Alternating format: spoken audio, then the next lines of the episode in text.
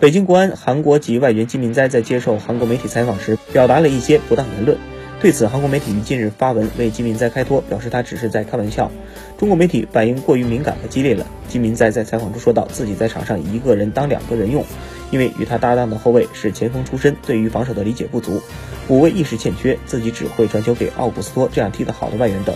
对此，中国媒体的反应十分敏感，表示不管内容正确与否，他都不该对队友的能力做出如此评价，这不是职业球员应该做的事情。韩国媒体还透露，看到某中国体育门户网站有一段对金明斋的恶意剪辑，并没有考虑到实际情况，因此造成了中国球迷的误解。